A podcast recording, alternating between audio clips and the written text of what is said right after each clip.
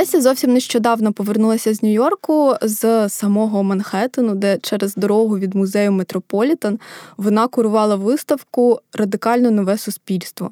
Леся, привіт. Привіт. Е, розкажи, будь ласка, як все пройшло і які в тебе враження від Америки? У е, мене взагалі ідея цієї виставки виникла, коли я була на Фулбрайті, якраз минулого разу на програмі Фулбрайт в Америці. І я там якось впав мені в око цей український інститут. Я подумала, це так круто, що є така інституція, і класно, щоб вона якось ну, виконувала свою функцію.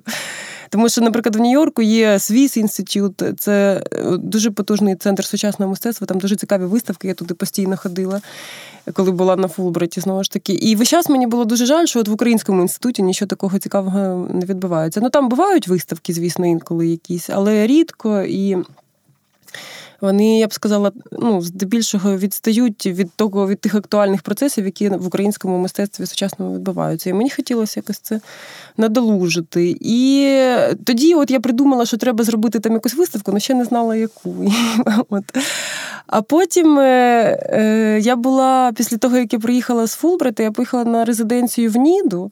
Е, Ніда Артколені, дуже класна теж інституція, і це частина Вільнюської академії мистецтв. Ось я там була на резиденції, і там якось спонтанно виникла можливість зробити виставку тому що вони там готувалися до Дня Ніди і запропонували всім резидентам ну, зробити якусь контрибуцію. І оскільки я була в Ніді, ну я куратор, же, а не художник, що я можу зробити? І, і єдине рішення, яке мені прийшло в голову, що можна зробити виставку відео, бо я могла протягом кількох днів попросити у художників е, ну, надіслати мені якісь файли. Я зробила там цю виставку, і вона вийшла дуже класна. І я зрозуміла, що насправді, от протягом цього ну я тоді придумала те, що це буде ось відео, яке створено протягом періоду війни. І почала в процесі підготовки якось це досліджувати питання. І я зрозуміла, що справді за цей період виникло дуже багато цікавих відеоробіт. Що ніби ну я не знаю, чи можна так говорити, що це прям якась нова хвиля. Ну але дуже справді багато саме відеоматеріалу з'явилось в українському мистецтві. Дуже багато художників почало працювати з цим медіумом. І я, коли повернулася, продовжувала ще це все якось ресерчити. І ось в результаті в мене виникла оця ось сформувалася вже концепція виставки, яку я запропонувала Українському інституту. При тому, що я не була з ними знайома взагалі. Я просто спитала в подружки е, контакт і написала. На Фейсбук виконавчому директору Олені Сідловичі, і вона сказала, що да, цікаво, типу, давайте щось зробимо. Так це все і вийшло. Круто. Я читала репортаж на бюро 24, здається, там писали. Да, це Катя Яковленко писала. Да, І е, цікаво, вона описувала, і там фотки були, як все відбувалося. Але от цікаво, чи там ти спілкувалася з відвідувачами цієї відвідувачками виставки, е, саме там американцями, американками, чи е, які в них враження, як вони це читали? Е, Ну да, я спілкувалася насправді на відкритті з багатьма людьми і. Дуже багато підходило відвідувачів з якимись враженнями, декому там подобались якісь окремі відео, хтось ділився якимось е, захватом, що ось якась конкретна робота сподобалась. Один, один е, до мене підійшов якийсь е, лікар, психіатр і поділився спостереженням. Про те, що багато героїв цих відео перебувають в стані наркотичного сп'яніння. Ну, я сказала, ну справді ну, там насправді був представлений фільм Толіка Білова Fist of Life, де це взагалі сюжет, по суті, цього відео. І е, я сказала, ну, в принципі, да, ваше спостереження. Fist of Life – це праздник житті. Праздник житті, да. І що це спостереження, ну, якби не безпідставне, але далеко не в кожному відео. Це так. Але насправді це як одна із тем теж. Тому що ця вся виставка була побудована як така, як якась галюцинація багаторівнева. Тому, в принципі, це від його спостереження, мабуть. Цікаво, а яка робота Антігони була? Антігони я вибрала роботу, е, зараз я скажу, катакомба. Знаєш, ти а, це там, відео де окуля... Е, ні, ні, це відео про персонажа, який е, пройшов операцію по зміні статі невдалу. І після цього ця людина якби перетворилася в якогось. Наскільки ця операція пройшла невдало, то ця людина перетворилася в якогось ніби як монстра, і вона живе десь в катакомбах. Як мумія, да? Як мумія, це ніби такий хорор. Ну, я насправді теж. Треба розуміти, що Український інститут доволі консервативна інституція, і я не могла показувати там гамункала і 13 ну, да, Тому я вибрала таку найменш порнографічну роботу Антігони. Але все-таки варто віддати належне їм, що вони мені дали ну, все-таки повну свободу дій. І, і, до речі, вони були самі теж дуже задоволені цією виставкою. Вони сказали, що нарешті у нас якась актуальна виставка, яка цікава е, нью-йоркському, е, ну, нью-йоркській спільноті, а не тільки діаспорі. І були дуже ну, якби задоволені. Ну і плюс ще теж великий плюс. Е, що анонс про цю виставку опублікував Артфорум, і це вперше в історії Українського інституту таке сталося, тому що вони шлють, ну вони розсилають просто прес-релізи завжди по певних нью-йоркських виданнях, ну рідко коли хто публікує. Артфорум це якесь серйозне? Ну, це серйозне, да, таке дуже впливове видання. Клас. Ну, Це був невеличкий анонс, але тим не менше вони теж були дуже з цього приводу задоволені. Ну і я теж. І ще там одне видання опублікувало прес-реліз Артделі, це теж така досить серйозна нью-йоркська газета онлайн. Ось тому е, ну я не слідкувала там уже за відвідуванням протягом самої виставки. Але е, коли я туди приходила, то постійно якісь люди заходили. Постійно ну, багато мені здається, туристів, тому що це ж така дуже якби зона, де багато людей ходить, і саме приміщення приваблює. Тому якісь були відвідувачі, які просто мені здається попадали туди по дорозі. Круто, вітаю. Да, тебе. Дякую. Про фільм Льоша Радінського. А, да. Було таке. Е, Так, це виходить 5 років пройшло. І да. заголовок схожий на назву твоєї виставки. Ну, ось, да. власне, да. Суспільство що докорінно відрізняється. Е, Так насправді е, назва виставки і мала так звучати. Суспільство що докорінно відрізнятиметься, бо це цитата з цього фільму. Е, по-перше, цей фільм був частиною виставки, і я вважаю, що це один із таких центральних образів, довкола якого ну, збирається все інше. І ця цитата це фраза, яка належить Борі Блаженному, один з героїв цього фільму. Він там говорить про їхню спільноту в Хащакі. Він говорить про те, що ми будуємо суспільство, яке докорінно відрізнятиметься. Ми не дотримуємося жодних традицій, жодних конвенцій. Мені це дуже подобається. Ця його теза. І мені здається, що це дуже класна метафора взагалі до всього, що було представлено на тій виставці. І я її взяла як назву виставки. Просто Український інститут уже її скоротив, тому що з якихось своїх міркувань вони це переформулювали. Але насправді, да, це безпосередньо пов'язано. Я прочитала ще твоє інтерв'ю. Yeah. Просто блискуче зі Святою Лібіт на Support Your Art. Mm-hmm. І навіть виписала деякі тези з нього. І зараз для вас слухачі їх зачитаю. Ось своє місце треба не шукати, а створити. Єдиний спосіб стати учасником політичного процесу це визнати себе тим, хто за нього відповідальний, визнати себе автором цієї події, цієї ситуації. І ще так, ніби ми здійснили крок, щоб вирватися з того місця, де були раніше, але нового приготованого місця для нас немає. Немає прокладеного шляху, який потрібно тільки правильно вибрати. Немає критеріїв для оцінки цієї події і породжених нею процесів, бо ці процеси нові і відкриті у невідоме. Ця ситуація, в якій відсутні готові відповіді. Старе нас більше не задовольняє, але нового ще не виникло. І от, власне, те, що ми щойно говорили, що мені здається. Так, ми розуміємо, що вроді би насилля є, любов є, е, щось має. От якось це має все-таки вирішуватися по-новому. Mm-hmm. Тому Просто що ми ще не знаємо як. Так, і ми ще не знаємо як. І от... Е, ну так, да. я ось, до речі, якщо повернутися до виставки, ось цієї радикально Нове, Нове суспільство. Radically Different Society, це було англійською, звучало так. Ем, Там, от, наприклад, ну, там більшість відео були такі досить. Ну, коротше, там було мало документальних фільмів, але було два документальних фільми, от такі, що повністю документальні. Це ось Льошин фільм Чердинського Сув. І був теж фільм м- Женіна Садюка, який під псевдонімом Петр Арміновський ще відомий, який називався Володя Герой Революції. І мені дуже цікава якась от між цими двома фільмами така напруга, тому що е, ну, цей фільм. Жені Володя Герой Революції розказує про хлопчика, е, ну, молодого чоловіка, скажімо так, з Донбаса, який і це якраз він знімав цей документальний фільм в період, от коли мені здається у 2015 році, коли там відбувалися ці всі референдуми за відокремлення, ще ось це тільки починалося. Знаєш, і там. Ем, Ну, цей фільм взагалі, незважаючи на те, що він документальний, він сприймається як художній, тому що це важко повірити в те, що там відбувається, тому що там якось дуже там зафіксовані всі оці от фантазії, які в той момент циркулювали в суспільстві з приводу ну, ось ці люди, які живуть в Донецьку, як вони фантазують про те, що відбувається отут у нас, е, що тут, е, знаєш, всі ці страхи пов'язані там з хунтою. З іншого боку, чого я про це зговорила? Що там теж присутня оця якась бажання і якась утопічна така віра в те, що можливо радикальне інше суспільство. Що ось ця вся революція, яка відбулася там на сході, вона теж значною мірою е, походила з якихось мрій про щось радикально інше. Що от ми зараз відокремимося, у нас тут все буде зовсім по-іншому, ми все побудуємо по-своєму. А з іншого боку, ось це суспільство і мікроспільнота, яка виникла на хащах, і теж вона будує своє радикально інше суспільство. Я до того веду, що це оце от бажання чогось радикально іншого, нового і прекрасного, воно дуже захоплююче, але е, шляхи, по яких воно тебе поведе, може бути дуже різними і часто дуже небезпечними. І ну розумієш, якби розвиток цієї фантазії в реальності може мати дуже ну, якби різні наслідки, і часто взагалі фатальні. І ось тому ця виставка, вона якби і побудована, що з одного боку там є оцей момент якихось мрій, якихось фантазій, якихось утопічних таких спроб. А з іншого боку, там постійно якимсь на задньому фоні звучить дуже така тривожна якась нота, тому що всі ці.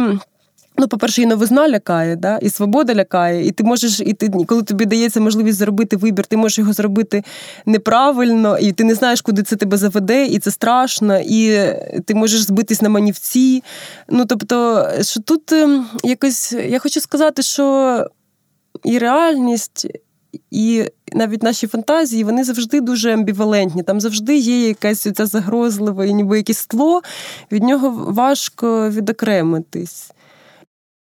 Що це ось що для для мене оця тема радикально нового суспільства, вона десь на межі між мрією і кошмаром перебуває, розумієш? Тому що коли ти робиш цей ривок в невідоме, ну це ж страшно, да? І, і це справді дуже ризиковано.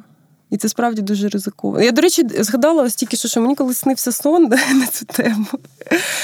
Да, слухай, так цікаво. Мені снився сон, і я його дуже добре запам'ятала. Я навіть це був перший сон, який я записала, тому що він наскільки мене вразив.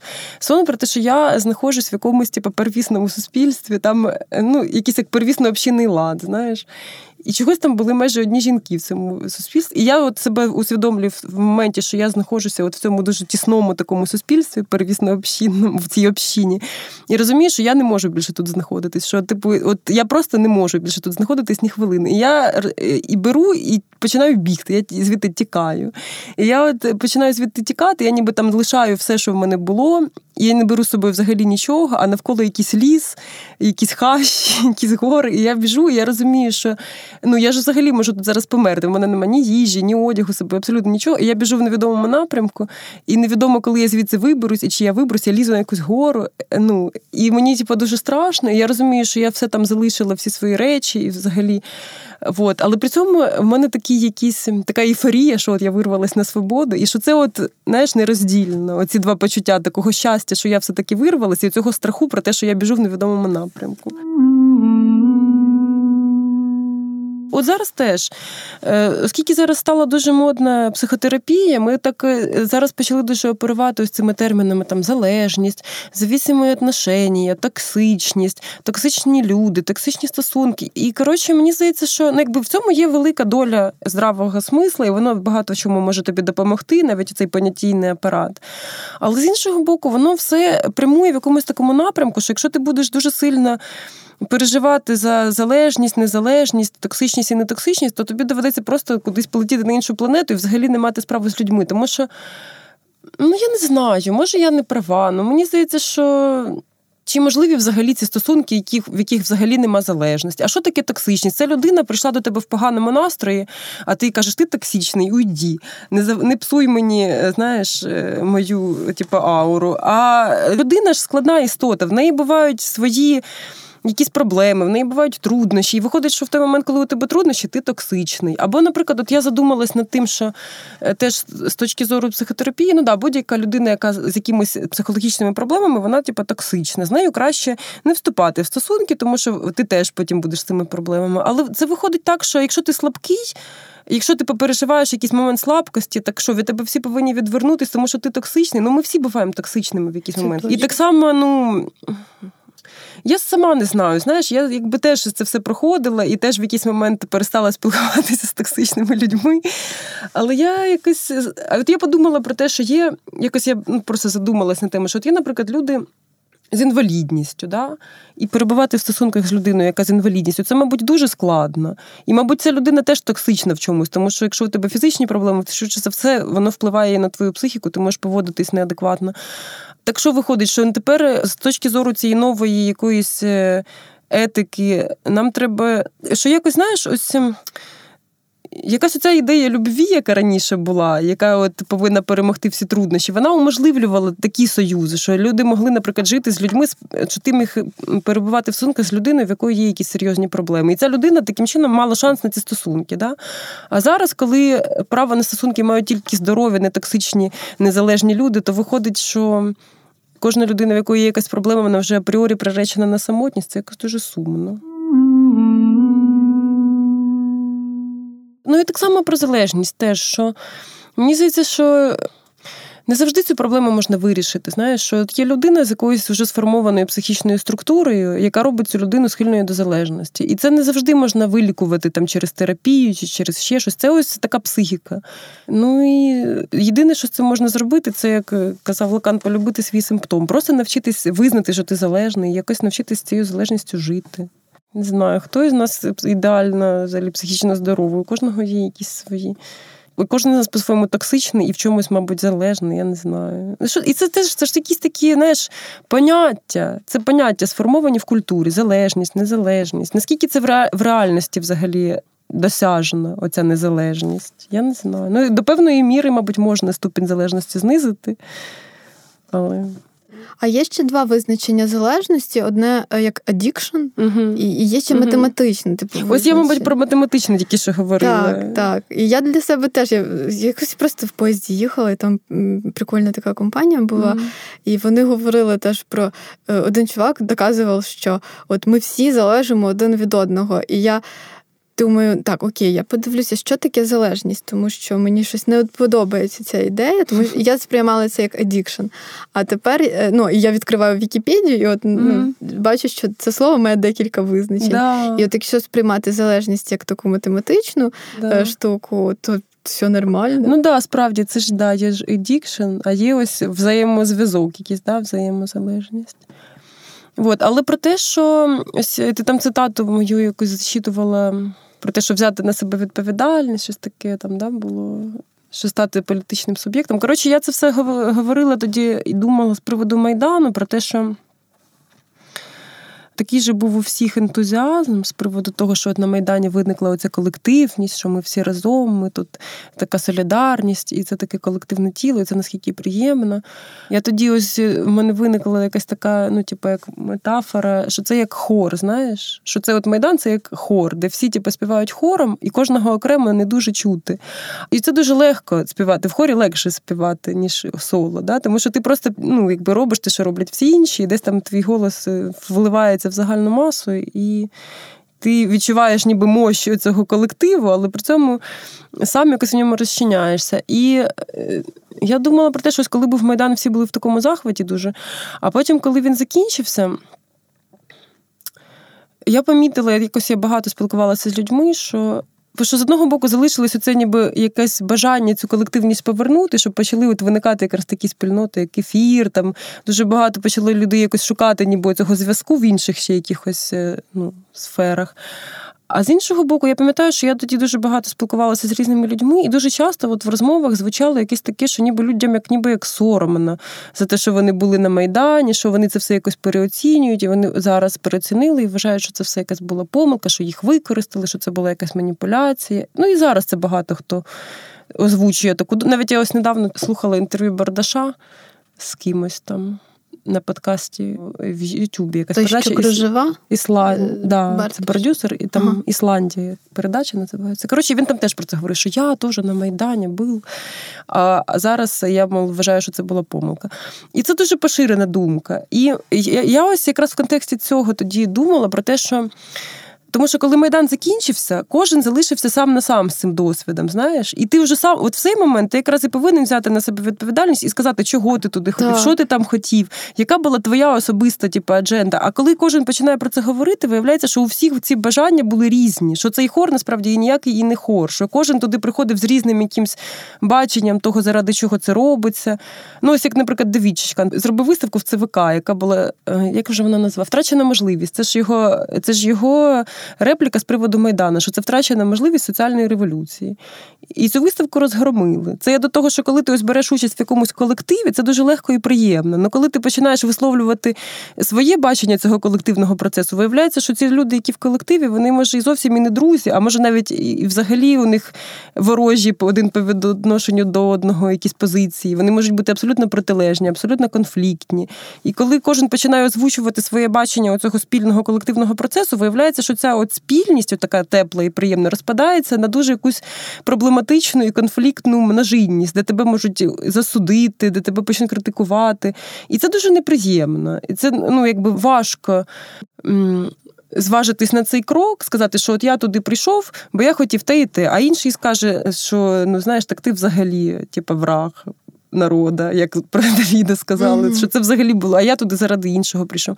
І тому легше сказати, та я взагалі це була помилка, це мною проманіпулювали. Ось, бачиш, мною проманіпулювали. Це ж ти відмовляєшся від своєї суб'єктності в цей так. момент, коли ти говориш, що це була маніпуляція. Тому що ти ж то туди прийшов з власної волі, значить, у тебе були свої власні наміри якісь.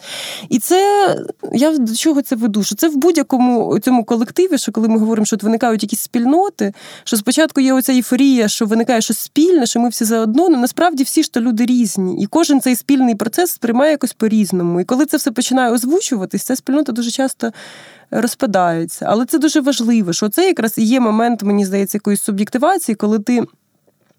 Е, перетворення цього колективного тіла вже в якесь суспільство, коли кожен може озвучити свою позицію, своє бачення і це обговорити. Ось це якийсь дуже важливий момент. Але говорити про це страшно, бо коли ти почнеш говорити, ніби втратиться оце ось прекрасне, знаєш, колективне, спільне, де ми всі друзі, ми тут всі заодно. І ніби це так страшно втрачати, що краще і не говорити. Але в результаті воно, що от коли ти не боїшся. Не боїшся просто висловлювати своє бачення, і не боїшся діяти відповідно до своїх, е, до свого розуміння ситуації, до свого бажання. І це дуже складно, тому що ми всі належимо до якихось колективів, і нам всім хочеться в цих колективах ніби залишитись, ну чи там в стосунках. І питання залежності, да, що ти коли перебуваєш в стосунках, чи з людиною, з однією, чи з якимсь колективом, чи з якоюсь групою, чи спільнотою, ти починаєш іти постійно на компроміс з собою заради того, щоб цю спільність зберегти в ті чи інші моменти.